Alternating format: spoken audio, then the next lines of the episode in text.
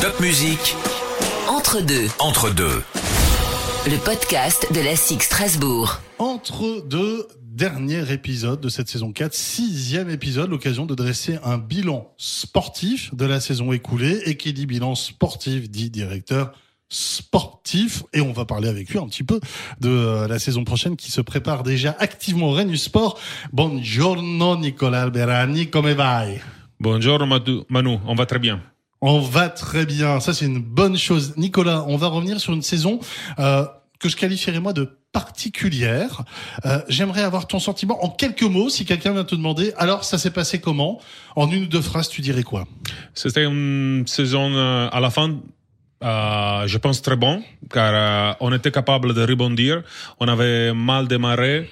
Par rapport à ce qui s'est passé l'été passé, euh, comment a démarré la saison.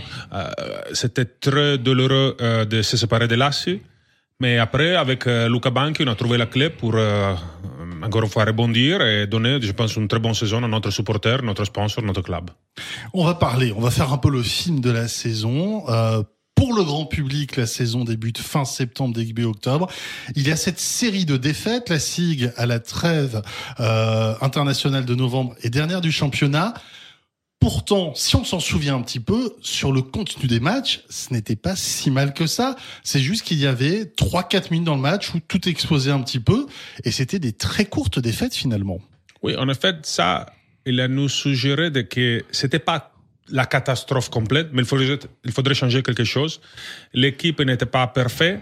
il y avait des joueurs qui n'étaient pas bons pour, pour le coach, euh, mais je pense qu'il faudrait juste euh, un peu serrer qu'est-ce qu'on avait et travailler peut-être plus dur et avec un enthousiasme différent. Je pense que euh, Lassi, il est toujours un très bon coach, il est toujours un très bon ami, mais il était peut-être arrivé un peu fatigué par rapport à la saison avec l'équipe nationale et avoir euh, Luca euh, qu'il arrive avec son enthousiasme, sa expérience, il a nous donné avec la même équipe, ou peut-être même plus faible, car on a perdu Matt Mitchell tout, de suite, il a nous donné les, le pouvoir, la possibilité pour euh, être, je pense vraiment bien. En fait, je pense que à vous, euh, exception fait pour les premiers huit matchs. Après, on était bon troisième. Oui, dans tout le à fait. Pourtant. On va en reparler. Effectivement, on va en reparler, Nicolas. Euh, on va parler d'un joueur qui arrivait juste au moment du changement d'entraîneur. C'est Paul Lacombe. Ici, dans le podcast, il nous avait dit, si tout s'était bien passé, il aurait pu arriver dès l'été dernier. Oui. Oui, c'est vrai. Ça, c'était un souci, un doute que on avait partagé avec Lassi. Euh, il se sentait qu'il aimerait bien avoir Paul, mais après, on ne savait pas comment ça se passe avec euh, les décisions de Lasvel. On n'avait clairement pas la, la, puissance pour offrir un buyout. Et après, on avait pensé qu'il était un joueur assez similaire à Lansdowne par rapport à, comment ça, à caractéristiques offensives. Alors, à la fin, on n'a rien fait, mais il est arrivé trop tard pour Lassi et au moment parfait pour Luca. Luca Banchi, euh, quel personnage quel personnage Toi, tu le connais évidemment depuis plus longtemps que nous, mais euh, la Six Strasbourg a découvert un garçon qui, en quelques mois, il pourrait presque avoir sa statue devant le Rhenus. C'est vrai, je, je définis Luca comme magicien plus comme coach, car il a cette habilité de mettre pression sans mettre pression. Euh, il est un coach de très bon niveau. Il est toujours euh, dans l'optimisation de, le, de les joueurs qu'il a. Il plaire jamais. Il est très carré, très expérimenté. Et vraiment, c'était un honneur pour nous de travailler avec lui. Et j'ai entendu dans les couloirs du Rhenus que Luca ne s'intéressait pas que à ses joueurs de l'équipe professionnelle. Pour lui, c'est tout le club, tout le personnel administratif, commercial et autres du club qui était son équipe. Oui, en effet, je pense que après, ici, on a Constance, on peut demander à elle, mais je pense que l'habilité de Luca, c'était aussi de rentrer dans le corps de tous les salariés. Il a donné beaucoup d'importance, beaucoup d'empathie euh, avec tout le monde. Et ça, c'était incroyable pour moi, qu'un coach de niveau européen, presque mondial, il est, il est rentré vraiment avec humilité, avec euh, les bons clés pour euh, être aimé dans, sur le terrain et dehors du terrain. Si je disais euh, en introduction du podcast que cette saison pour moi était particulière, j'ai eu le sentiment que dès le début de la saison, quand ça allait mal, et encore plus après avec l'arrivée de Luca et de joueurs comme euh, Berzins, comme Kourouks notamment, le public s'est identifié beaucoup plus à ces joueurs et ces joueurs ont marqué vraiment le public à titre humain, pas seulement sur le terrain. C'est vrai. On a aperçu ça. Même la billetterie a aperçu ça car on était euh, presque sold out euh, tous les matchs. Et ça, c'est le vrai dommage pour nous de ne pas pouvoir garder des mecs de ce niveau humain euh, surtout. Et, euh, ok, très bon basketteur aussi, mais l'équipe, il avait un esprit, un vrai esprit. Et un joueur qui a personnalisé ça, moi j'étais très surpris, c'est Kaspar Berzins. Il est resté quoi Un mois, un gros mois, un mois et demi. Quand il est parti, il a eu une ovation du Rhenus Sport. Pourtant, il n'a pas fait des performances extraordinaires, mais par son engagement, par sa gentillesse, on a eu l'impression qu'il était au club depuis dix ans. Oui, c'était dommage de se séparer par Caspar, mais en effet, euh, Ike, il était de retour et on sait bien quelle importance il a eu dans notre vestiaire, mais Caspar, euh, il était peut-être une petite photo de notre, notre saison. Ah Vraiment, il nous a aidé beaucoup. Une grande photo vu sa taille. Une, hein. une grande photo, une grande photo, oui. Alors, tu l'as dit, euh, c'est dommage de n'avoir pas pu garder de joueurs à l'issue de la saison. On en a parlé dans la presse. Hein, il y a ce déficit qui rend les choses un petit peu plus difficiles. Euh, il y a certains jours, on se doutait qu'on ne pourrait pas garder Matt Mitchell, à qui on souhaite de réussir en NBA. Hein. On, croise vraiment les doigts pour Matt. Marcus King, qui a explosé sous les couleurs de la SIG. Euh, il y a un autre joueur où on se dit, est-ce que quand même, peut-être, c'est Dre Lansdowne, qui était le capitaine, qui symbolisait tout cela depuis des années? Oui, en effet, c'était dommage de nous séparer de Lansdowne car il a symbolisé, comme tu as dit, beaucoup de choses. C'était le capitaine de mon, capitaine à Strasbourg. Et il a signifié beaucoup. Mais malheureusement, euh, on n'a pas la, la capacité pour garder tout le monde et il faut repenser l'équipe par entière. Après, euh, on a récemment vu la, départ de Massa, que c'était c'est difficile euh, pour nous à, gérer. Mais je pense que ça va introduire un peu la, saison qui sera, euh, une saison très difficile. Pourtant, quand on regarde derrière, on, je pense que trois ans, euh, trois saisons dans le top 8 du championnat, top 8 euh, BCL, ça, ça va un grand, euh, c'est de l'honneur. Mais pour le futur, je suis un peu préoccupé. Alors, on va rien cacher, on préparait ensemble ce podcast il y a quelques jours. Bodian Massa était encore au club. C'était un petit peu, voilà, il reste, il part, il reste, il part. Tu ne savais pas trop. C'était une surprise de le voir partir et déjà de dire, avant ça, je pense à partir. Oui, c'était une surprise et pas une surprise. Je pense que Bodian a pris une décision que c'est légitime. Euh, il a envie de jouer l'Eurocup. L'Eurocup, c'est euh, une compétition très importante. Aujourd'hui, nous ne savons pas encore si ce sera BCL, courant de BCL, FIBA Eurocup, on ne sait pas. Mais la chose pour moi, pour moi que ça, ça m'embête un peu, ou ça, me préoccupe, euh, me rend un peu inquiet, c'est que la, départ de Massa, pas pour Real Madrid, pour, pas pour Lasvel, euh, mais avec tout le respect pour Bourg-en-Bresse, ça nous amène en fait que pour moi, tristement, on a un, club de troisième niveau aujourd'hui. Pas le premier niveau avec euh, Paris, euh, avec euh, Monaco, avec Asvel, mais pas, même pas le deuxième, car euh, Dijon, Bourg-en-Bresse, il y a des autres clubs qui sont mieux que nous. Et nous, il faut que on se commence à regarder derrière. Et c'est dommage, car la prochaine saison, on aura trois descentes en Pro B, et c'est pas la bonne saison pour avoir une baisse masse salariale, malheureusement. On va en reparler euh, effectivement de, de, tout cela dans, dans, quelques minutes, parler aussi de la prolongation de Léo et puis des arrivées.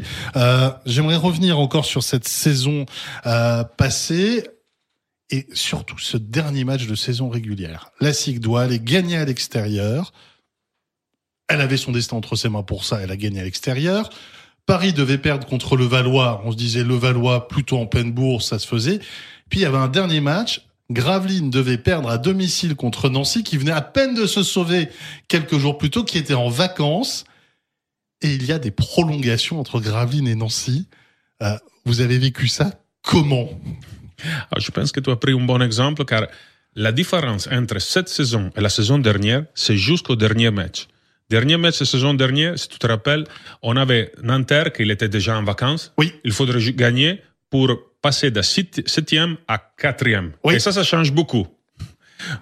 Et cette saison, on avait euh, Rohan qui était là pour nous battre de plus de 11 points, de 10 ou 10 points, euh, quelque chose comme ça. Et on avait toutes les difficultés par rapport au match de Gravelin, et on sait qu'il est en vacances. Et on a gagné. Et quelle fierté, pour moi. Euh, cet groupe, vraiment, c'était incroyable. On a regardé la fin du match de Gravelin dans les vestiaires avec l'iPad de Roman. Ah, c'était incroyable. Une émotion vraiment euh, spéciale, mais les groupes, il a mérité. Les groupes, il a franchement mérité. Et puis, il y a le quart de finale. Vous tombez contre Monaco, troisième plus grosse équipe de l'Euroleague cette saison. Et là, il y a deux défaites de très peu. Et à l'évaluation, alors pour celles et ceux qui ne savent pas, l'évaluation, c'est l'ensemble des statistiques compilées. La SIC qui est largement devant Monaco sur chaque match. Là, j'imagine, c'est beaucoup de frustration. Oui, c'est beaucoup de frustration car on, on mérite de faire plus. Après, quand on avoue que on va jouer les playoffs sans euh, Tim Fraser et sans euh, GB Mile, on, sait déjà qu'on n'ira pas trop loin. Moi, je pense que cette les regrets les plus grands de cette, euh, dernière saison, c'était d'avoir pas tous les groupes ensemble, car je pense euh, avec les 10 de l'effectif, tous en santé, on a peur de, on a peur de personne. Je pense franchement, nous sommes tranquillement top 4. Tranquillement. Mais il y a eu ces blessures. C'est quoi? C'est la faute à pas de chance? Il y a eu Jean-Baptiste qui n'est qui est pas encore remis. Il y a eu Matt où la blessure a pris plus de temps que prévu. Il y a eu Léopold. On s'en Ouais. souvient. hein, Léo Cavalière blessé quelques matchs aussi. Quand tu as autant de blessures comme ça, il faut, je pense, réfléchir et être honnête. Il y a clairement une partie, une composante de, de, de mauvaises chances, mais il faut, il faut même penser qu'on a fait des erreurs, forcément, et on essaie de faire, apporter des corrections pour avoir ce qui se passe. Ça qui ne passera euh, jamais dans le futur, car il a beaucoup, créé beaucoup de problèmes pour nous, et spécialement, tu sais, on a le groupe qui a joué des matchs incroyables. Quand on a gagné un 6 à Dijon en BCL, c'était incroyable. Mais après, tu vas, comment ça s'appelle? L'addition, elle arrive toujours, et après, tu perds des matchs comme Blois à Gravelines à la maison, car le, le groupe, il était mort là-bas. Oui, on a vu hein, qu'il y avait de, de la fatigue en fin de match des garçons. Léo notamment. Ouais. qui était plein de jeux en début de match et puis tout d'un coup voilà la machine euh, était finie moi j'ai un autre souvenir euh, Luca avait Luca Banchi avait euh, euh, dit a eu des mots très forts pour son équipe c'était une victoire je crois à Bourg-en-Bresse euh, sans avoir eu le temps de préparer le match parce que la BCL c'était juste un jour ou deux avant et il avait dit on n'a rien préparé je n'ai rien pu faire cette victoire moi j'y suis point ce sont mes joueurs je les félicite Ouais. ça montrait l'esprit du groupe Non, le, le groupe, c'était incroyable. C'était groupe et coach, ils ont été une chose ensemble, et ça, c'était vraiment euh, presque unique, on peut dire. Alors, on l'a dit, hein, défaite contre Monaco en quart de finale de la euh, Betclic Elite, défaite contre Bonn en quart de finale de la BCL, Monaco vainqueur de la, B- de la Betclic Elite, Bonn vainqueur de la BCL. À chaque fois, la SIC tombe contre le futur champion. Oui. Est-ce que ça relativise les défaites ou non, quand même pas? Un peu, pas trop, mais même là-bas, tu sais, on, on gagne le premier match à Bonn et après on va jouer sans Marcus. Et, et j'imagine que si, si se blesse euh, TJ Short, peut-être qu'il y aura un résultat différent. Pour gagner, toujours, il faut avoir de la chance. Récemment, on n'a pas eu trop, trop de chance, même que la première saison, euh, top 4 euh, à la demi-finale de, de BCL, il se blesse Brandon et bon, c'est fini. Pour nous, nous n'avons pas beaucoup de remplaçants pourtant. Mais euh, vraiment, la fierté d'avoir un groupe de, tel niveau, c'est le, premier sentiment qu'on qu'on a. Et ce groupe donc qui est amené à évoluer, hein, on a commencé à en parler avec euh, le départ euh, notamment de Bognan il y a quelques jours avant l'enregistrement de ce podcast. Juste avant, Léo, qui était aussi sur la tangente, a choisi de rester une saison supplémentaire. Léo, ça sera le capitaine la saison prochaine. Tu penses qu'il peut incarner ses valeurs? On sent que c'est un, un vrai guerrier sur le terrain. Je ne sais pas encore qui sera le choix du coach ou du vestiaire, je ne sais pas comment ça se passe, mais euh, Léo, c'est sûr, sera un capitaine euh, comme il était toujours. Euh, je fais lui confiance. Euh, c'est un joueur de vraiment haut, haut niveau. Et je pense vraiment qu'il il est... On a de la chance de l'avoir avec nous. Car, comme on l'a dit toujours, Luca, avoir un groupe de Français de ce niveau mental, caractériel, euh, de, de, caractère euh, comme ça, ça c'est la chose qui nous permis de rebondir plusieurs fois pendant la saison. Et Léo, sincèrement, c'est un des clés les plus importants. Et il faut pas oublier, Léo, équipe de France de basket 3-3, Paul, depuis longtemps, euh, équipe de France chez Vincent Collet, et Baudian, cette saison, joueur de la SIG jusqu'à son départ, qui est devenu international. Il y avait quand même trois internationaux français à la SIG Strasbourg. Peu de clubs peuvent dire ça. Oui, c'est vrai, c'est vrai. Et, je pense que c'est pour ça qu'on a eu une, équipe qui n'a jamais laissé rien. Et après, il y avait un special feeling entre eux. Je sais que Baudian, il était triste par rapport à perdre, relativement perdre cette feeling avec ses coéquipiers, mais je pense qu'à Bourg, il va trouver quand même des autres internationaux français. Et, euh, pour nous, c'est toujours le boulot de repartir. Un petit mot juste par rapport aux spectateurs. Quand Paul et Léo sont ensemble sur le terrain, on peut les confondre. Faudrait que le directeur sportif leur dise, toi tu vas te faire des bouclettes, toi tu coupes la barre, histoire qu'on fasse attention. Ça c'est un truc que tout le monde leur a raconté au club, qui sont ensemble comme des jumeaux. Oui, c'est vrai. On peut demander à Paul euh, de revenir un peu blonde. Ah bah Je voilà. sais qu'il a eu quelque chose comme ça dans le passé, pourtant on peut lui demander ça. Ah bah voilà, ça c'est l'objectif de Paul. Euh, parlons des nouveaux, à commencer par le coach, Massimo Cancellieri, qui a été un adjoint à l'époque de Luca Banchi. C'est un petit peu la même école? Oui, c'est un peu la même école. Massimo est chaude, assez, assez chaude, même un peu plus même que Luca. Euh, c'est la même école, c'est un coach défensif, un coach qui a une grande exigence. Il est focalisé sur des détails du basket que je, partage, des valeurs que je, partage. Et pourtant, il a besoin d'un recrutement très, très spécifique pour, pour bien performer. Mais je pense qu'on a, on a besoin de quelqu'un comme ça ici à Strasbourg. Alors le recrutement, il a déjà débuté. Akin, Booth, euh, Sofiane Briki. Ça a été très rapide là, ce, ce début de recrutement. J'imagine ça fait du bien au moral. Oui, oui, c'était important car euh, quand tu n'es pas gros, il faut être euh, très vite. Alors euh, on a bougé sur Akin, car pour moi c'était un des top prospects dans le NCAA et il avait, il a aussi un passeport anglais. Oui très, très important. Et euh, Phil Booth, on l'aime bien depuis qu'il a joué contre lui à Ostend. Je pense un joueur avec beaucoup de talent, une taille incroyable, un bon shooter. Euh, on a de très bonnes références comme pour Akin côté euh, de la personnalité. Et après, on a pensé de mettre un, un pari de la probée comme Bricky il a un don incroyable, c'est le shoot, il le tir, il a beaucoup de créativité. Après, il faut qu'il euh, va perfectionner son corps pour amener son corps au niveau des proés. Mais le mec, il travaille très dur, très passionné du basket. Il sera déjà là cette semaine pour faire ses visites médicaux. Et on est content de lui.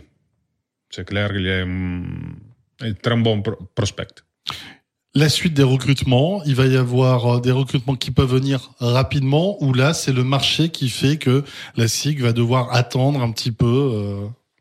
Euh, Je pense que après cette première phase où on était, on était capable de bouger vite, maintenant c'est un peu de réflexion pour nous car en effet le, le marché va bouger dans la complexité et dans la totalité. Et pour nous, c'est plus en plus difficile chaque jour de bouger quand on n'est pas de, grands bouger. Pourtant, on a déjà approché deux, trois, quatre joueurs avec qui on aimerait bien de terminer l'équipe, mais on verra. Je pense que la préoccupation primaire, c'est euh, comment remplacer Massa, le statut GFL de Massa, avec un autre GFL, mais il n'y a pas trop de bon niveau, ou avec un euh, Bosman, mais c'est difficile quand même Et après, le, le, le poste 1 du meneur, c'est toujours le poste clé, car on a vu dans les saisons passées, on a Surtout chez Massimo Cancelleri, je crois. Hein. Lui, euh, l'ossature euh, 1-5. Euh... Oui, Massimo il est plutôt old school. Pourtant, l'ossature 1-5, c'est très important. Et Massimo, il a besoin des, des joueurs qui sont intelligents et engagés. Après, sur le reste, il peut s'adapter, mais ces deux caractéristiques, il, faut, il faudra les trouver trop vite. Et, oui, on est là pour, pour travailler sur ça. ça. Pour la saison prochaine, euh, quels sont les objectifs que toi, tu, tu aimerais pouvoir fixer? J'aimerais bien jamais de, de, regarder derrière de moi. Ça, c'est la, la, la, la, une saison de transition, c'est clair, où le club devra s'agrandir. Il y a beaucoup de challenges qu'il passe dehors du terrain, mais aussi, euh, pour nous, sera important de euh, faire une compétition européenne, soit FIBA, soit euh, Eurocup, soit BCL. Euh, il faudra les honorer très. En tout cas, la SIG peut encore jouer une Coupe d'Europe. Ça, c'est une information. Oui, j'espère. Je pense qu'on va savoir quelque chose en plus dans les prochains deux jours. Et s'il y aura une compétition européenne, il faudra l'honorer car nous avons une identité, une identité européenne très claire.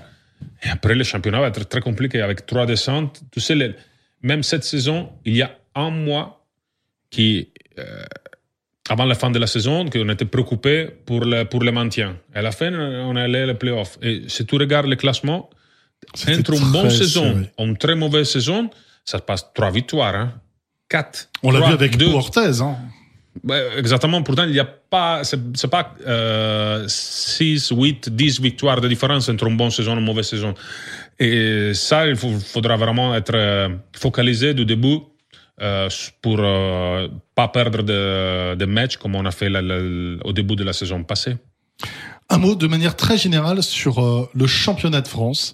Est-ce que Monaco, Asvel aujourd'hui, voilà, c'est Monaco, Asvel et les autres, ou bien tu penses que euh, il peut y avoir plus de compétition quand même? Euh, Bon, je pense que Paris, il a tous pour pour être là. Il avait déjà depuis les deux saisons, mais avec cette coach qu'ils vont embaucher, je pense qu'ils vont être au niveau de, de les deux. Et après les deux sera effectivement eux.